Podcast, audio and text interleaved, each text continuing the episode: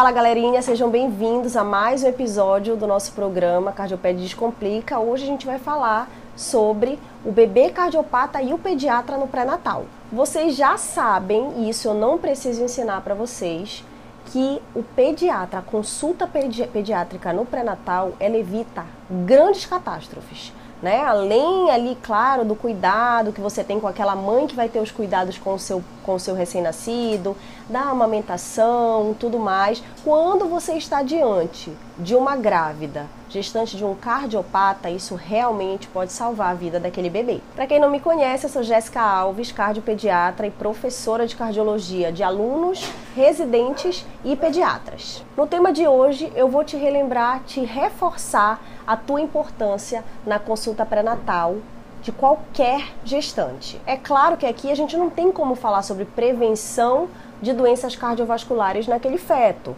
Provavelmente você vai ser chamado para começar uma consulta pré-natal é, pediátrica ali depois das 32 semanas gestacionais. E ali você já não tem mais como agir em prevenção. Na verdade, médico nenhum tem como, como agir de fato, é, de maneira palpável, é, na prevenção de doenças cardíacas. Lembra comigo que o coração ele começa a se formar lá com três semanas de gestação. Às vezes essa mulher ainda nem, ainda nem teve o atraso menstrual, ela sequer sabe que está grávida e o coração já está sendo formado. Então agir nesse momento é praticamente impossível.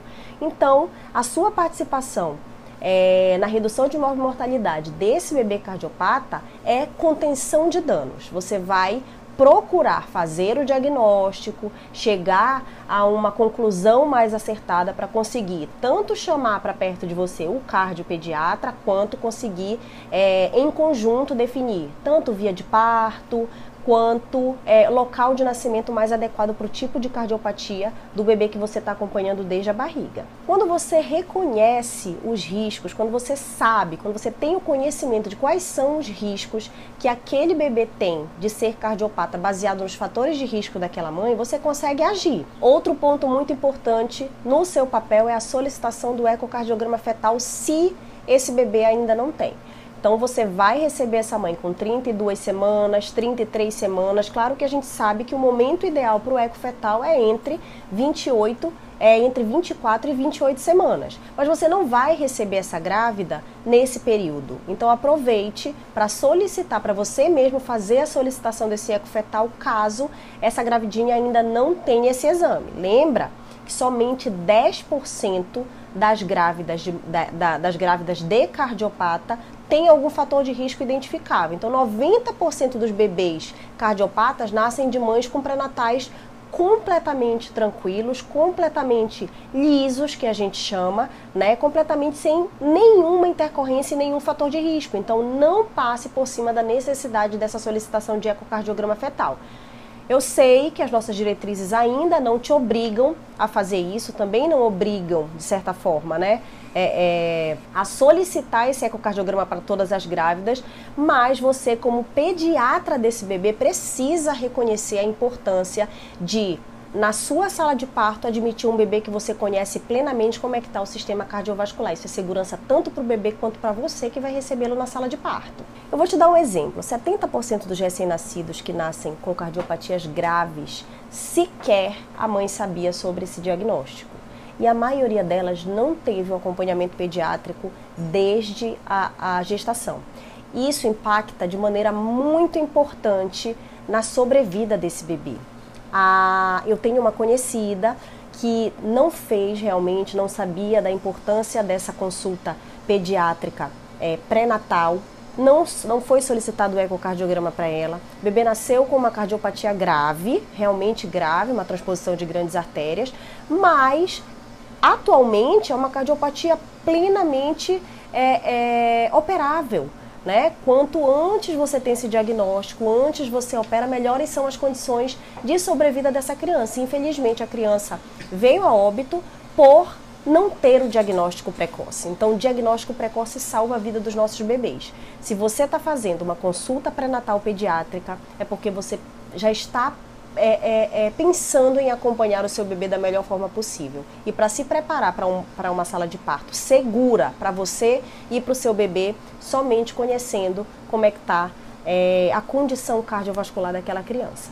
Ah, Jéssica, mas meus pacientes só chegam para mim depois de 32 semanas, já passou o período ideal de eco fetal. O período ideal de eco fetal é gestação. Certo? Claro que depois de 28, 32 semanas, nós temos uma, uma dificuldade técnica um pouquinho maior né? O ecocardiografista pediátrico ele tem uma dificuldade maior depois de 32 semanas, mas é indispensável que você solicite esse exame para uma grávida que acompanhe com você, para que você tenha segurança e para que essa mãe tenha o melhor para esse bebê. Lembre, o foco da mãe, nós já temos um especialista para isso. Né? Um especialista que está completamente voltado ali com a saúde da mãe, que é o nosso obstetra. Então você, esse bebê precisa de alguém que foque nele desde antes dele nascer. Dele nascer. E foque especificamente, foque com muita delicadeza e com, muita, com muito conhecimento do assunto. Existem perguntas indispensáveis. Aqui você não tem um bebê para examinar. Né? Você vai conversar com essa mãe sobre fatores de risco dessa mãe. Então, não ter o exame físico já tira ali uma parte seu, da sua possibilidade diagnóstica. Né? Então, você tem para avaliação de risco cardiovascular desse bebê, a conversa com a mãe, a análise de, de fatores de risco e o ecocardiograma fetal. O que você pode buscar? O uso de medicamentos. Então, perguntar se essa mulher tem alguma, alguma, alguma comorbidade, lupus, é, transtorno bipolar, ansiedade, hipertensão ela tendo alguma dessas, dessas desses tipos de comorbidade, diabetes, mellitus, qualquer uma, qualquer comorbidade é, é, na, na gravidez pode gerar uma necessidade de uso de medicamento e esse medicamento pode ter um efeito teratogênico. Então, principalmente focar nos, nos medicamentos. Estrógeno e progesterona, lembra que o coração começa a se formar com três semanas de gestação. Essa mulher ainda pode estar tomando o anticoncepcional dela ácido valproico, lítio, dos antipertensivos, o captopril, a losartana, né, os, os nossos IECAS e BRA. É, além disso, carbamazepina, lembrar do ácido retinóico, só aquele, aquela pomadinha que a mulher passa para reduzir a acne. Então, todos essa, a captação, a busca ativa de todos esses fatores de risco já podem te, te direcionar para um risco aumentado de cardiopatia nessa gravidez. Além disso, nossas infecções, né? Questionar essa mãe e pedir também comprovação sorológica. De citomegalovírus, HIV, toxoplasmose, sífilis, todas essas infecções podem ser é, é, é, infecções teratogênicas, tanto no início da gestação quanto no final. Claro que no início vai favorecer a formação de malformações né, anatômicas. No final, principalmente disfunção cardíaca, miocardite, dilatação de câmaras. Mas é importante que você tanto questione quanto cheque sorologias dessas infecções. Lembrar do Coxsackie também. Então, per perguntar para essa mãe sobre sintomas durante a gravidez. Né? Presença de rache, é, febre, é, dores articulares que possam sugerir é, alguma infecção viral que possa predispor a miocardite é, no final, de gesta no final da, dessa gestação dessa sua paciente. Também faz parte da sua consulta pré-natal pediátrica avaliação de, da existência de outras malformações, né? Então, malformações extracardíacas. Confirme com essa mãe como foi o resultado das ultrações morfológicas, se em algum momento a translucência nucal deu maior do que 3,5, que isso aumenta o risco é, da presença de cardiopatias, além de qualquer outra malformação é, extracardíaca. Por que, que eu te falo isso? Porque a cardiopatia congênita é a cardiopatia mais comum, é a, é a malformação anatômica mais comum do mundo. Então, se a nossa criança tem outra malformação, por que não ter associado a, a malformação mais comum do mundo? Né? Então, todas, diante de qualquer malformação extracardíaca, seja um dedo extranumerário, você precisa é, estar atento que isso é um fator de risco para a presença de cardiopatia nesse bebê ainda no, na barriga da mãe. Hoje a gente conseguiu falar um pouquinho sobre a tua importância, você já conhecia a sua importância ali na consulta pré-natal pediátrica, mas que hoje a gente acabou voltando para o foco do bebê cardiopata, né? Que aí aumenta mais ainda a sua importância nesse tipo de consulta. Me acompanhe nas redes sociais, eu vou deixar aqui o endereço para vocês, tanto no Instagram quanto no Facebook, no YouTube, que eu quero de fato ajudar vocês a se sentirem mais seguros, a ter mais segurança nesse assunto que é o calcanhar de Aquiles do pediatra. Eu já fui exclusivamente pediatra e já me embananei demais com esses assuntos relacionados à cardiopediatria. Curte, compartilha se você gostou, manda para todos os pediatras que você conhece. Continua me acompanhando, que semana que vem a gente se encontra de novo. Um beijo.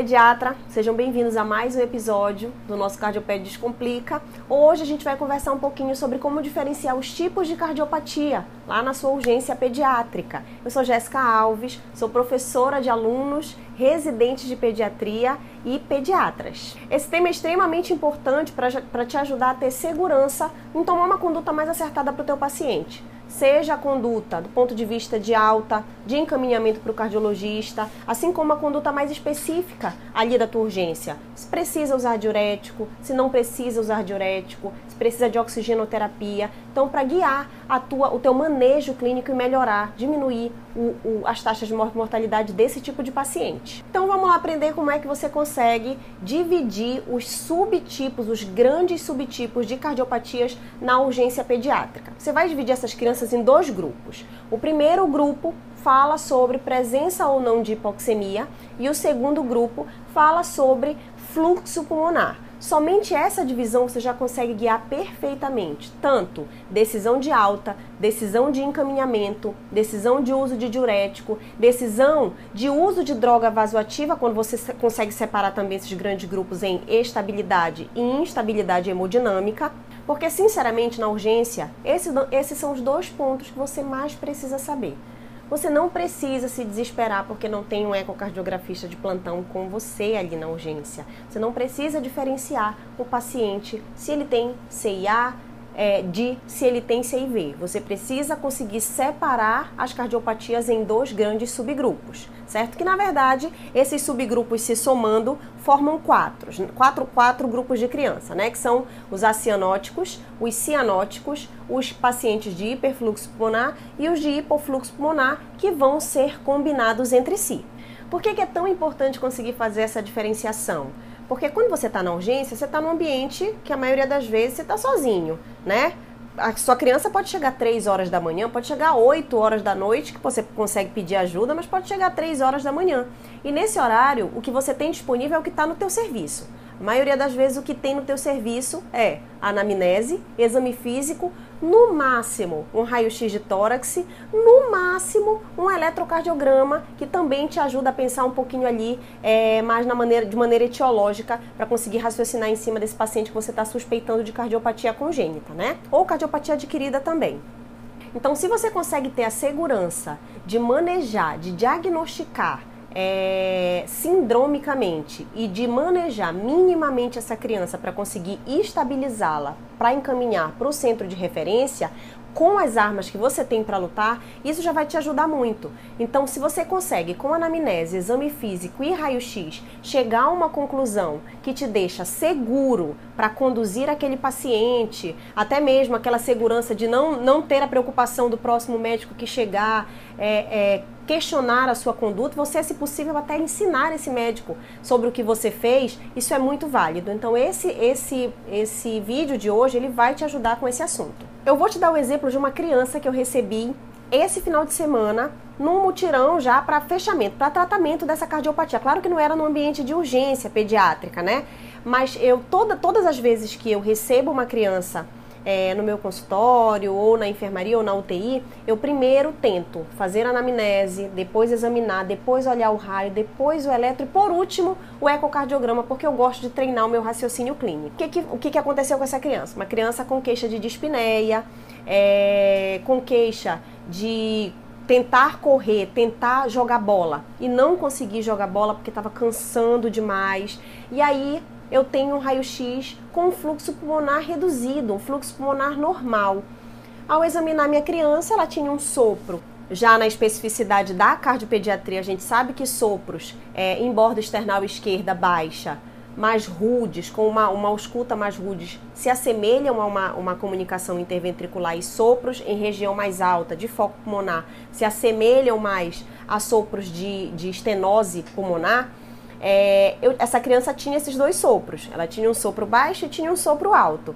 Como ela tinha a história da dispneia, eu fui examinar e percebi que era uma criança que não era cianótica e, obviamente, fui pesquisar essa cianose através da saturação. Na saturação, era uma criança completamente acianótica, tá? Não tinha hipoxemia, saturava 98%, tinha dois sopros. É, tinha dispneia e um fluxo pulmonar reduzido.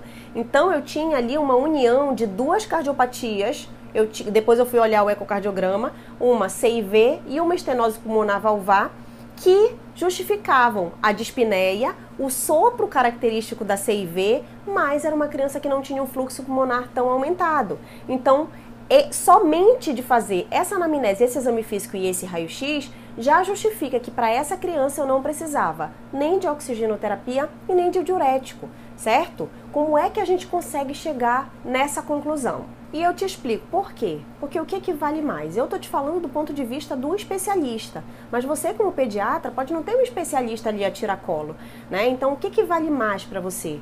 Conseguir lutar ali as suas guerras com as armas que você tem disponível, sempre precisar de alguém para te ajudar no seu raciocínio clínico. Né? Muito melhor você ter essa independência no seu plantão, você conseguir é, fazer raciocínio clínico em cima do básico, da anamnese, do exame físico simples e de um raio-x que todo pediatra tem domínio, uma avaliação básica de aumento de área cardíaca, de fluxo pulmonar, de quantidade, intensidade desse fluxo pulmonar, isso te traz independência no seu plantão.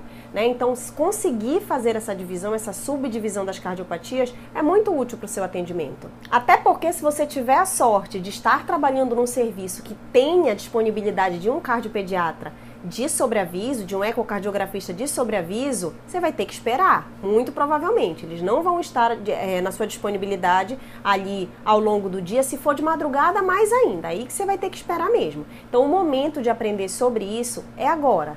Nascem mais de 30 mil cardiopatas no ano, mais de 83 crianças por dia. Então, mais cedo ou mais tarde, você vai receber um cardiopata na sua urgência. Então, pega a caneta e o papel e anota o que eu vou te falar agora. Como é que a gente chega à conclusão é, de qual subtipo de cardiopatia nós estamos atendendo. Depois da anamnese, depois de ter conversado com essa mãe que você já aprendeu lá no nosso primeiro episódio, você vai partir para o exame físico e vai buscar sinais de hipoxemia no seu paciente. Ah, mas eu posso, Jéssica, só considerar a cianose visual do meu paciente? Não. Você precisa buscar sinais de hipoxemia. Quais são os sinais? A cianose em si. Você pode buscar sinais de baqueteamento digital, que também falam a favor de uma hipoxemia crônica, mas principalmente saturação de oxigênio. Se for possível e caso seja necessário, claro que você não vai é, é, coletar a gasometria arterial de todas as crianças com suspeita de cardiopatia, mas quando for necessário é, que você esteja em dúvida diagnóstica, faça uma gasometria arterial para confirmar níveis de PaO2 no sangue do seu paciente. E aí sim você vai ter confirmação de hipoxemia. Então, esse é o primeiro ponto. Você vai confirmar e vai buscar sinais e sintomas de hipoxemia no seu paciente.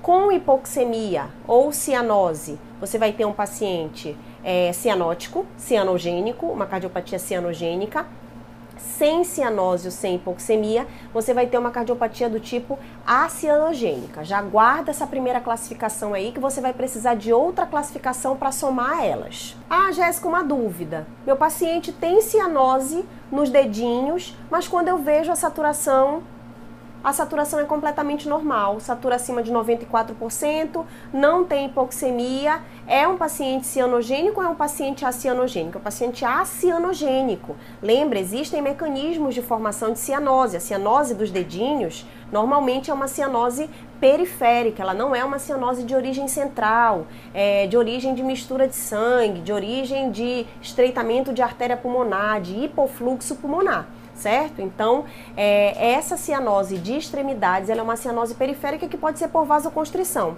Nada tem a ver com coração, ok? Assim como Pacientes hipoxêmicos nem sempre estarão cianóticos, por isso tenha sempre um saturímetro à mão. Não deixe de fazer oximetria em todos os seus pacientes com quadro de suspeita de cardiopatia, tá? Porque para a cianose ficar visível, você tem que ter um olho bem treinado, você tem que ter um paciente com a pele pouco escura, os pacientes mais negros, pardos, eles, você pode ter uma dificuldade de identificar essa cianose visualmente e um paciente anêmico também pode ter dificuldade de visualização de cianose, tá? Então, muita atenção para a oximetria, é ela que vai guiar se seu paciente é cianogênico ou não. Ainda no exame físico, você consegue definir outra subdivisão que não está relacionado à cardiopatia em si, ao subtipo de cardiopatia, e sim ao subtipo clínico, a como, como esse paciente está se, está se apresentando clinicamente, que é a estabilidade hemodinâmica ou a instabilidade hemodinâmica, que seriam os sinais de choque cardiogênico, né? Que você já conhece. Então, tempo de de enchimento alargado, oligúria, rebaixamento do nível de consciência, toda aquela sequência de sinais de baixo débito cardíaco é, que classificam esse paciente como instável em vez de estável. Passou do exame físico, terminou essa primeira avaliação, você vai para o raio-x. E aqui é um ponto que em alguns momentos vocês podem ali se enganchar, né? justamente porque raio-x a gente costuma é, delegar para outra pessoa, né? O que, é que você acha que tem nesse raio-x? Você acha que tem pneumonia? A gente costuma olhar o parênquima pulmonar mais procurando sempre doenças parenquimatosas, né? Não pensa é, na possibilidade de ter doenças ali do, do sistema cardiovascular, realmente. Então, você precisa ter uma atenção. Claro que nesse vídeo eu não consigo explicar com tantos detalhes e sem mostrar imagens para vocês como é um raio-x de hiperfluxo pulmonar como é um raio-x de hipofluxo pulmonar, mas no geral. O raio-x de hiperfluxo pulmonar é um raio-x que fica com, com o parênquima pulmonar mais branquinho e o de hipofluxo pulmonar fica um pouco mais preto, ou a periferia fica menos perfundida, certo? Então essa é a diferença, mas nesse momento pode ser que vocês tenham alguma dúvida, mas sempre lembrem, tudo que você vê muito que está normal, quando você perceber algo alterado, você vai identificar, opa, isso aqui tem alguma coisa diferente do que é o normal, porque eu já vi vários normais, né? Então, quanto mais raio-x vocês olharem, mais facilmente vocês vão identificar as alterações patológicas de um quando, quando chegar, certo? Jéssica, então quer dizer que eu não vou precisar pedir ecocardiograma e avaliação do cardiopediatra para esse meu paciente? Calma lá. Você não vai precisar de ecocardiograma para definir a sua conduta inicial, a sua conduta pediátrica, a sua conduta de estabilização. Você fez a classificação do seu paciente, se ele tem, se ele é cianogênico ou acianogênico, se ele é uma cardiopatia de hiperfluxo ou de hipofluxo, se ele está estável ou instável, e você vai tomar suas condutas sem ecocardiograma nesse momento inicial, claro. Né? Então, se você tem um paciente cianogênico, esse é um paciente que vai ficar internado pela possibilidade de que as cardiopatias cianogênicas têm é, maior comparativamente às acianogênicas de descompensarem de ser cardiopatias graves, principalmente as cianogênicas de hiperfluxo, tá?